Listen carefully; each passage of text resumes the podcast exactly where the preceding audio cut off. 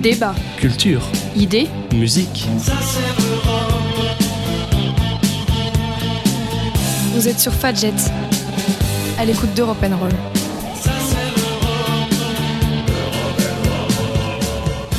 Bonjour à toutes et à tous, nous sommes le lundi 20 avril 2020 et vous écoutez Europe N Confinement. Aujourd'hui J 34, c'est lundi, on repart pour une nouvelle semaine, une semaine ensoleillée au nord, pluvieuse au sud.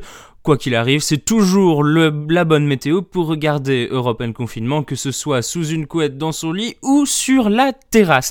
Alors, pour vous accompagner en ce début de semaine, le sommaire de cette émission, on va retrouver comme d'habitude les actualités et la météo pour entamer. En partie centrale, vous retrouverez aujourd'hui Marie qui revient pour une nouvelle chronique santé. Enfin, en dernière partie d'émission, comme tous les jours, vous retrouverez le Ça s'est passé. Aujourd'hui, ce sera l'occasion de parler hérésie et Inquisition.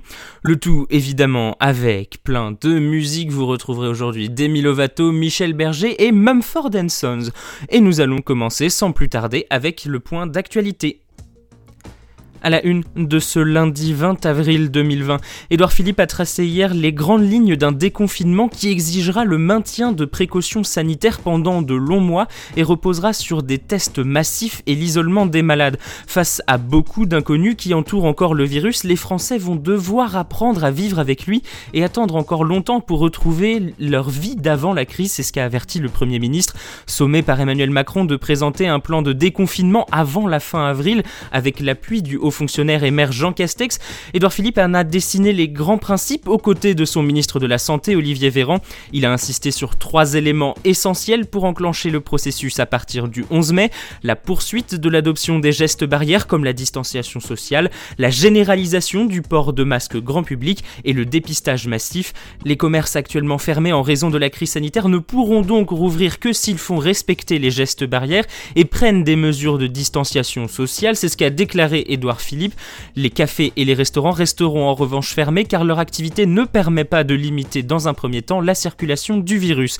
On reste en France où la ministre du Travail Muriel Pénicaud a annoncé ce matin que 9,6 millions de salariés étaient actuellement au chômage partiel, soit près d'un salarié sur deux dans le privé et appelé les chefs d'entreprise à reprendre leur activité s'ils le pouvaient. Ce matin, ce sont 9,6 millions de salariés qui gardent leur contrat de travail, sont au chômage partiel mais dont le salaire est payé par l'État la ministre a indiqué sur RTL une situation tout à fait hors du commun qu'on n'a jamais connue en France. Lors de la sortie du confinement le 11 mai, on ne ferme pas le chômage partiel, sinon il y aurait des catastrophes, c'est ce qu'a déclaré la ministre. Mais ça va être, ça va être dégressif au fur et à mesure que l'activité reprend. On a besoin de moins de chômage partiel, a-t-elle précisé. Muriel Pénicaud a également incité les chefs d'entreprise à relancer leur activité s'ils le peuvent, c'est-à-dire s'ils retrouvent des marchés, s'ils mettent en place les guides de bonnes pratiques en termes de santé. En respectant ces guides au nombre de 31 pour le moment, vous respectez vos obligations de sécurité des salariés, donc vous êtes dans les clous et cela permet aux salariés de se dire je peux aller travailler en sécurité, a-t-elle estimé. Des tensions avec les forces de l'ordre ont à nouveau éclaté hier soir à Villeneuve-la-Garenne près de Paris, où un accident de moto impliquant la police avait provoqué la veille de premières échauffourées avec les habitants. En pleine période de confinement lié au Covid-19, un important dispositif policier a été déployé dans la ville où des feux d'artifice éparses continuaient d'être tirés vers 1h30 du matin et où du mobilier urbain et des voitures ont été incendiés. Le calme est depuis revenu. Selon des riverains, les échauffourées ont commencé vers minuit et ont duré pendant une heure. Les forces de l'ordre dépêchées sur place ont fait usage de gaz lacrymogène. Des incidents se sont également produits à Aulnay-sous-Bois en Seine-Saint-Denis où des poubelles ont été incendiées. Enfin, à l'étranger, un homme armé a tué au moins 16 personnes, parmi lesquelles une policière, pour une raison encore inconnue dans la nuit de samedi à dimanche en Nouvelle-Écosse, au Canada, lors de la pire tuerie de ce genre qu'ait connu le pays. L'homme de 51 ans, un prothésiste dentaire, selon les médias, a été tué dimanche en fin de matinée à l'issue d'une vaste chasse à l'homme d'une douzaine d'heures dans la province de l'Est du Canada. Lors de de sa cavale meurtrière, le suspect a notamment circulé au volant d'une voiture semblable à celle de la police, portant au moins une partie d'un uniforme de policier. Il a semé la mort en plusieurs endroits dans des circonstances et pour une raison encore mystérieuse qui ont choqué le pays. Il est trop tôt pour parler de motivation, c'est ce qu'a expliqué lors d'un point presse le responsable des enquêtes criminelles de la police fédérale de Nouvelle-Écosse, Chris Leather, qui avait dans un premier temps fait état de plus de 10 morts. Plusieurs victimes ne semblent pas avoir de lien avec le tireur, a-t-il rajouté, mais le fait que cet individu d'un uniforme et d'une voiture de police laisse certainement penser que ça n'était pas un acte spontané. Voilà pour les actualités de ce lundi, on passe tout de suite à la météo. Cet après-midi, les pluies sont soutenues sur les régions méditerranéennes, des averses orageuses se déclenchent de la Bretagne au massif central, le soleil brille sur tout le quart nord-est et la Normandie, les températures sont en baisse dans la moitié sud, il fera 11 à Brest, 16 à Nice et Toulouse, 17 à Marseille et Bordeaux, 18 à Lille, 20 à Strasbourg et 21 à Paris et à Lyon. Demain matin, un épisode méditerranéen concerne le Languedoc-Roussillon, des averses se produisent de l'Aquitaine au sud de l'Auvergne-Rhône-Alpes. Au nord de la Loire, le soleil s'impose avec un peu de fraîcheur près du Benelux. Les températures seront comprises entre 7 et 15 degrés de Lille à Ajaccio. Voilà pour la première partie de cette émission, tout en actualité et en météo comme tous les jours. Il est temps de marquer une première pause musicale et aujourd'hui c'est avec Demi Lovato, je vous propose Stone Cold. Stone Cold, Stone Cold. You see me standing, but I'm dying on the floor. Stone cold, stone cold. Maybe if I don't cry, I won't feel anymore. Stone cold, baby. God knows I try to feel.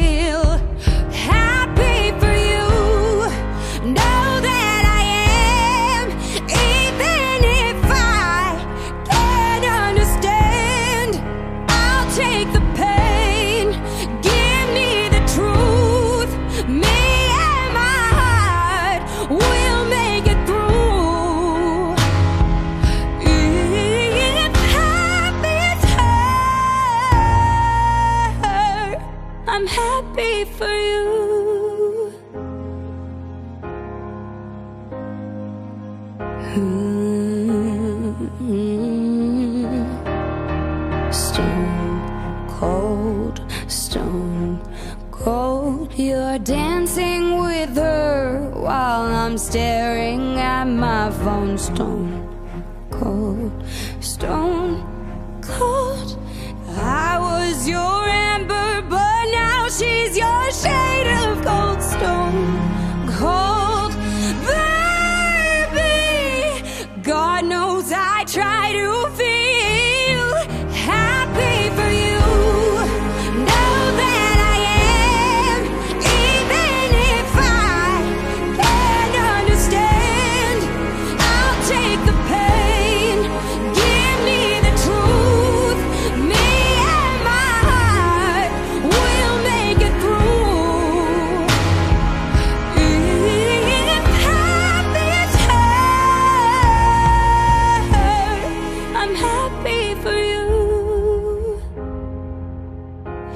Don't wanna be stone cold, stone.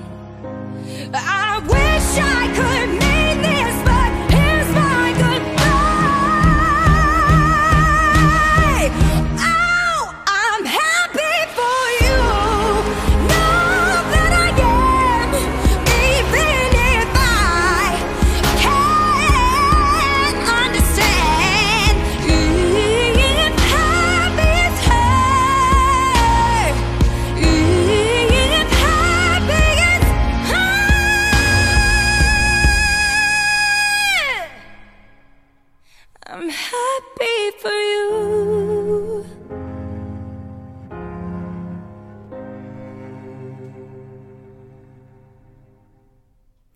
d'Emi Lovato dans Europe N Confinement. On arrive tranquillement dans la deuxième partie de cette émission et aujourd'hui nous retrouvons une nouvelle chronique sur le thème de la santé par Marie. Vous vous en souvenez sûrement, en tout début de confinement, elle nous avait présenté des portraits. D'abord le portrait de Louis Pasteur et ensuite celui de son pendant allemand Robert Koch. Et aujourd'hui Marie va revenir et elle nous parle de vaccins le vaccin contre le Covid-19. Le Saint Graal des temps modernes, le Saint Graal sur lequel des dizaines d'équipes scientifiques planchent à l'heure actuelle. 70 vaccins sont en cours de conception, mais on ne peut pas en attendre un avant début 2021. Alors avant de comprendre pourquoi cela met si longtemps de faire un vaccin, revenons sur la manière dont il fonctionne et révisons pour cela nos bases d'immunologie en se penchant sur la manière dont fonctionne notre système immunitaire. Lorsque nous sommes victimes d'une infection, c'est-à-dire que des virus ou des bactéries ont pénétré notre corps et l'attaquent pour y proliférer, notre système immunitaire réagit pour nous protéger et neutraliser les attaquants. Il dispose pour cela de différentes cellules aux devoirs bien spécifiques. Ces différentes cellules sont les leucocytes, que nous appelons communément les globules blancs, et plus précisément les cellules B et T, ainsi que les macrophages.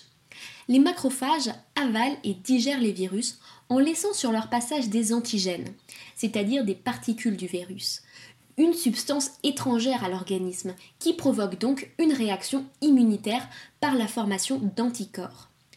Les anticorps sont créés par les cellules B et ils attaquent les antigènes en s'agglutinant autour d'eux et avec leurs deux bouts, car ils ont une forme représentée en Y, ils bloquent les antigènes. Les anticorps sont spécifiques pour chaque antigène. Ils ne correspondent qu'à une sorte d'antigène et ne peuvent détruire que cet antigène spécifique-là. Pour finir, les cellules T attaquent spécifiquement les cellules de notre corps déjà contaminées par le microbe sans détruire les cellules en bonne santé. C'est un travail extrêmement important pour mettre fin à la prolifération des virus. Cependant, si ces microbes sont nouveaux pour notre organisme, il faut plusieurs jours pour que la réponse immunitaire se mette en place. Heureusement, notre système immunitaire est intelligent et c'est là qu'interviennent les vaccins. Une fois que notre corps a été confronté à une infection, il se souvient de la maladie grâce aux cellules lymphocytes T, les cellules à mémoire. Elles se souviennent de la réaction et des anticorps qui ont été formés lors d'une maladie. Si les antigènes apparaissent à nouveau dans le corps, ces cellules à mémoire activent très rapidement les cellules B qui produisent les anticorps adaptés. La réponse immunitaire est très rapide et on ne tombe pas malade. On est immunisé. C'est ce mécanisme que les vaccins utilisent. Lorsque l'on vaccine, on injecte dans le cœur des virus ou des bactéries dont la dangerosité a été atténuée, ou alors des virus et des bactéries qui ont été complètement neutralisés. Par exemple, dans le vaccin contre la polio. Parfois, on injecte juste des toxines ou des parties ou sous-unités du microbe.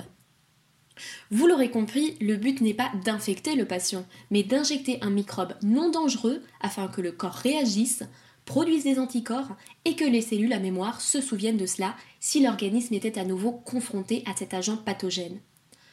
Parfois, il faut administrer plusieurs doses espacées pour avoir une protection maximale. Et parfois, il est nécessaire de faire des rappels après quelques années pour s'assurer que la réponse immunitaire est encore pleinement active. C'est super, non? En tout cas, ça a permis de faire reculer, voire disparaître mondialement, des maladies mortelles. La polio, le tétanos, la rougeole, la variole, la diphtérie. Et on croise les doigts, bientôt le Covid-19. Voilà donc pour cette chronique sur les vaccins et plus précisément évidemment en ces temps de pandémie le vaccin sur le Covid-19.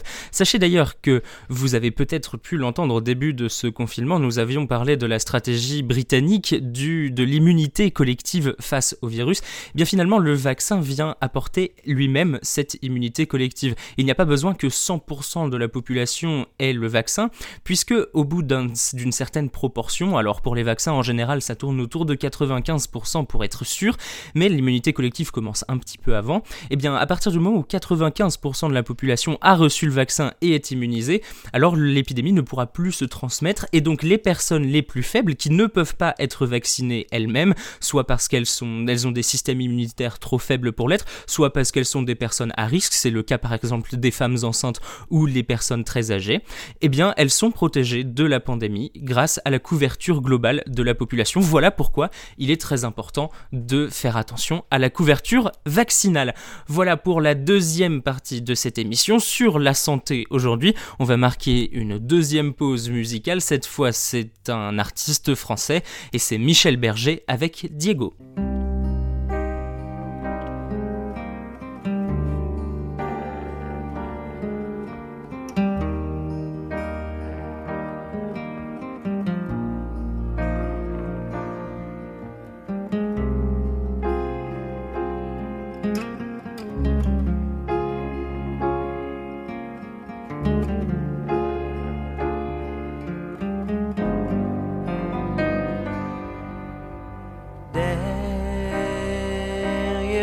barreaux pour quelques mots qu'il pensait si fort. Dehors, dehors il fait chaud, des milliers d'oiseaux s'envolent sans effort. Mais quel, quel est ce pays la nuit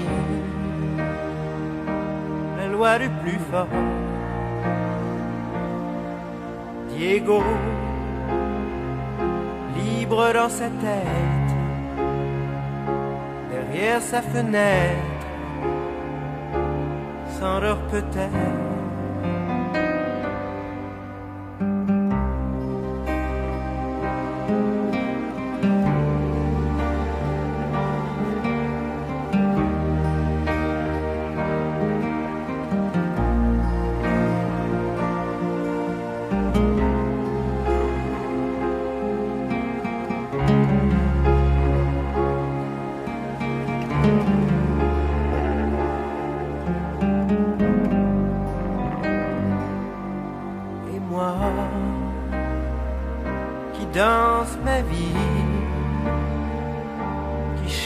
Qui rit,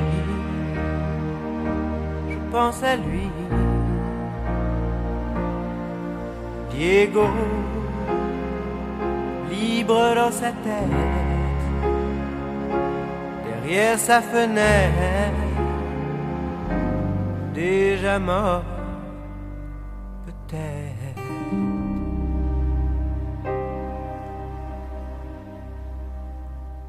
Diego dans Europe and Confinement, la version chantée par Michel Berger, parce que si vous ne le savez pas, sachez qu'il y a une autre version chantée par France Gall et encore une autre version chantée par Johnny Hallyday, trois versions très différentes donc et toutes aussi captivantes les unes que les autres. On arrive dans la dernière partie de cette émission et comme tous les jours, la dernière partie de l'émission équivaut au ça s'est passé aujourd'hui.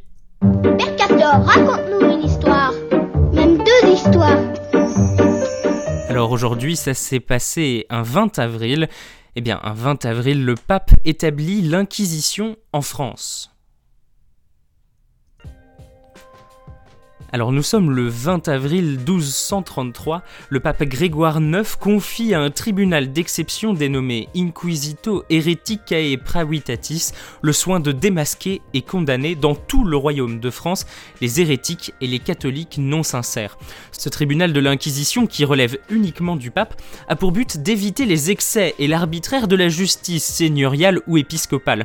Il tire son nom de la procédure inquisitoire, les juges engagent la procédure et cherchent eux-mêmes les suspects d'hérésie sans attendre une dénonciation ou une plainte de quiconque.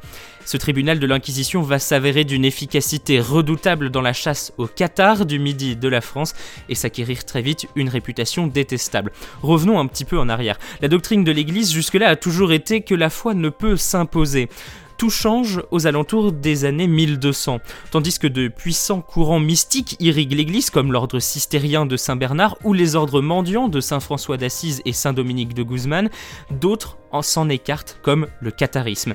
Cette hérésie se propage rapidement en Italie du Nord et surtout dans le sud de la France.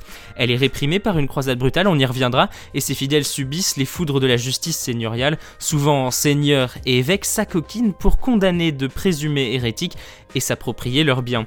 La papauté se voit donc obligée d'intervenir pour limiter les abus.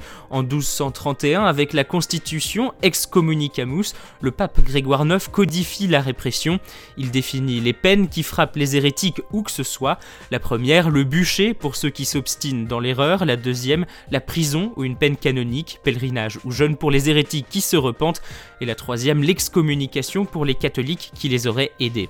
Comme il n'est pas question que l'Église donne la mort en vertu du principe ecclesia aboret sanguinem, c'est au bras séculier, la justice seigneuriale ou royale donc, que sont remis les condamnés voués au bûcher. Saint Thomas d'Aquin justifiera plus tard la peine capitale en estimant qu'il est plus grave de travestir la foi que de fabriquer de la fausse monnaie, un crime également passible de la peine de mort à l'époque. Mais revenons au Qatar. Beaucoup d'éléments dans la foi Qatar étaient incompatibles avec l'Église de Rome. Parmi ceux-ci, il faut compter le refus de l'Ancien Testament, considéré comme émanant de l'esprit mauvais, le refus de reconnaître un corps de chair à Jésus qui n'aurait donc pas vraiment été ni porté par Marie ni cloué sur la croix, et bien d'autres encore. D'ailleurs, pourquoi s'appellent-ils les cathares? Eh bien, ce sont les ennemis de ces cathares qui les ont appelés ainsi. Le mot vient du grec katharos, qui signifie pur. Employé ironiquement, le terme faisait d'eux de purs hérétiques. En pratique, les membres de l'Église, ou de la secte selon, étaient appelés parfaits et parfaites. Avant l'Inquisition, l'Église de Rome a donc déjà essayé d'éradiquer les cathares par le prêche d'abord et par la croisade ensuite. En 1208, le pape Innocent III lance ainsi la première croisade sur le sol de l'inchrétienté occidentale contre les albigeois. Pendant dix ans, les sièges vont s'enchaîner dans le Toulousain, l'albigeois et le Languedoc-Roussillon. Béziers, Carcassonne, Muret, les massacres de la population sont nombreux. En 1218, les croisés vont perdre du terrain, le roi de France va intervenir et prendre la main sur la région, la paix sera signée en 1229. La paix revenue, l'Église va donc lancer l'Inquisition le 20 avril 1233. Les opérations militaires néanmoins vont continuer. La plus connue est le siège de Montségur en 1243-1244 et la mort sur le bûcher de plus de 200 croyants cathares. L'histoire a retenu le nom de Guilhem Bélibast comme étant le dernier cathare brûlé en 1321 à Villerouge-Terménès. Alors que reste-t-il des cathares aujourd'hui, me direz-vous? Eh bien figurez-vous que rien du tout. Peut-être une ou deux églises, mais rien de plus. Quid des fameux châteaux cathares donc? Eh bien l'appellation est trompeuse, ce ne sont pas des châteaux cathares, mais bien les châteaux du pays Qatar. En effet, il y a bien eu des châteaux cathares, mais ils ont tous été rasés.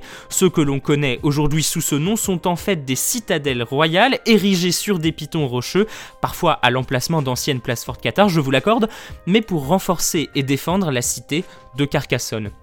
Les châteaux, on les a appelés les cinq fils de Carcassonne, Aguilar, Terme, puis Laurens, et les deux plus connus, Kiribus et Perpertuse. Si jamais le sujet vous intéresse, n'hésitez surtout pas à prévoir, bon pas tout de suite tout de suite, une visite du pays Qatar, passage obligatoire par la magnifique cité de Carcassonne, dont j'aurai sûrement l'occasion de vous reparler dans une autre émission, deux trois randonnées pour monter à Perpertuse et les autres châteaux Qatar, et puis un petit détour par le château de Foix au pied des Pyrénées, à ne pas manquer non plus la cathédrale d'Albi et le couvent des Jacobins à Toulouse. Alors voilà pour cette chronique historique et touristique aujourd'hui pour cette émission. On va se retrouver évidemment demain pour une nouvelle édition. Vous allez retrouver Marion pour une nouvelle chronique culture. Elle va encore une fois nous parler d'un roman. En attendant, évidemment, portez-vous bien. Je vais vous laisser avec une dernière musique. Voici The Cave du groupe Mumford Sons. À demain.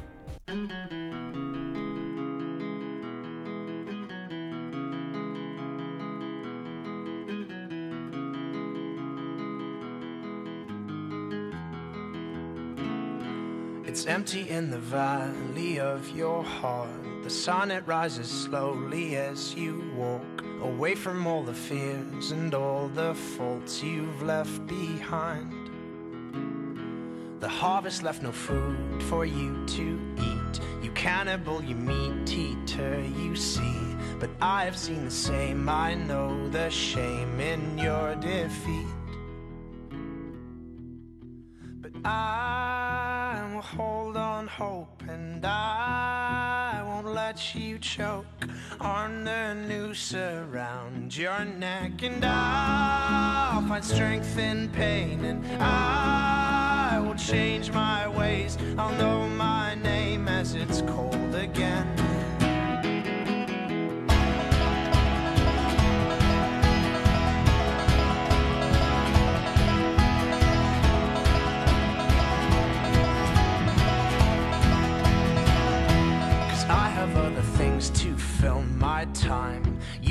Is yours and I'll take mine. Now let me at the truth which will refresh my broken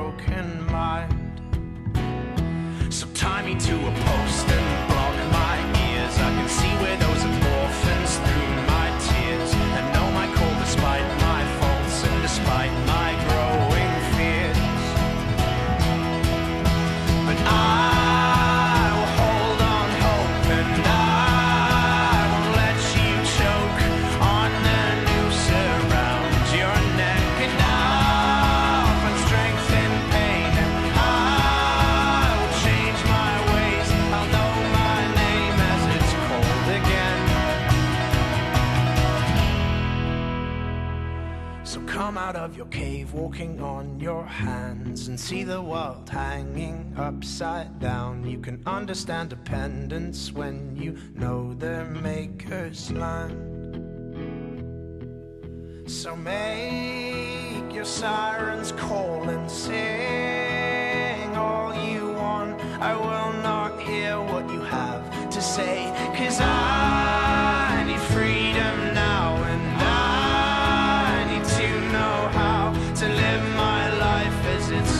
Mississippi.